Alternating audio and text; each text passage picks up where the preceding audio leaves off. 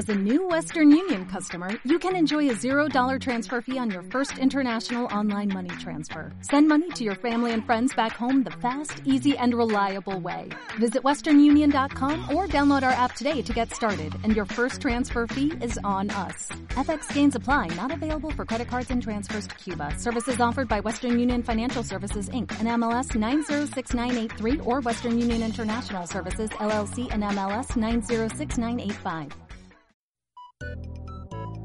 Nadie puede negar que los videojuegos se han convertido en mucho más que un hobby. Son de hecho una industria bastante grande y que aporta mucho dinero cada año y también crece a una velocidad cada vez mayor. Sin embargo, tal y como todas las grandes industrias, se tuvo que empezar por algún lado. Mi nombre es Os Villar y les quiero dar la bienvenida a Geek Story, la nueva cápsula de Geeksom en donde podremos conocer mucho más de los videojuegos, los desarrolladores, las grandes franquicias y su historia. En el capítulo de hoy, el origen de los videojuegos.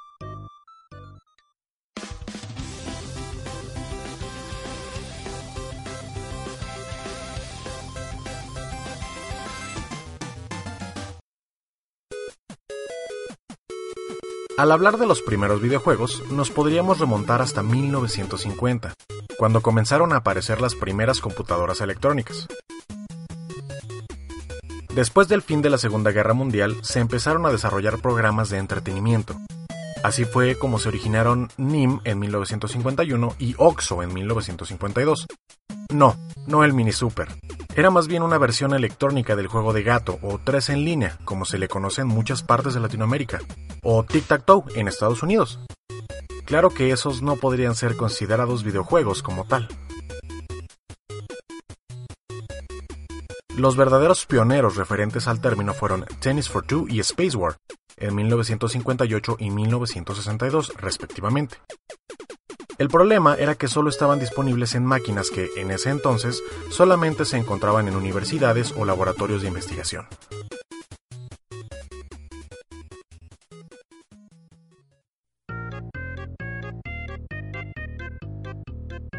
Adelantemos hasta 1970. Gracias a que la tecnología fue bajando de costo y era más sencilla de producir, las máquinas de videojuegos se pudieron comenzar a fabricar para el público en general. Fue así como nacieron Computer Space en 1971 y claro, el más famoso de todos, Punk de 1972. Estos títulos llegaron gracias a Atari, una de las compañías más grandes de videojuegos en aquella época, pero esa, amigos míos, es otra historia que contaré en otro capítulo. Para finales de la década de los 70, las arcadias o máquinas recreativas comenzaron a crecer en popularidad y se empezaban a ver en muchos locales de comida e incluso bares. Sin embargo, al poco tiempo surgieron las consolas domésticas, logrando llevar el entretenimiento a nuestra sala. Sistemas como el Atari 2600 o el Magnavox Odyssey eran bastante buscadas en ese entonces. Fue así como nació lo que hoy conocemos como videojuegos.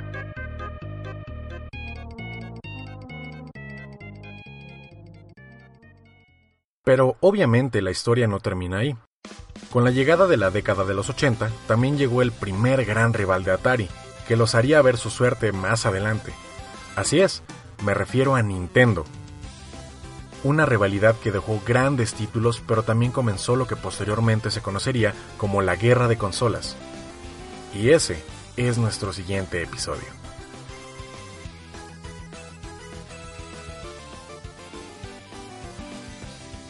Muchísimas gracias por estar presentes en el debut de la nueva cápsula de Geekson.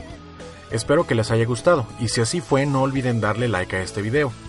Si no quieren perderse nuestro contenido semanal, suscríbanse en YouTube y den clic a la campanita si quieren enterarse de los videos antes que nadie.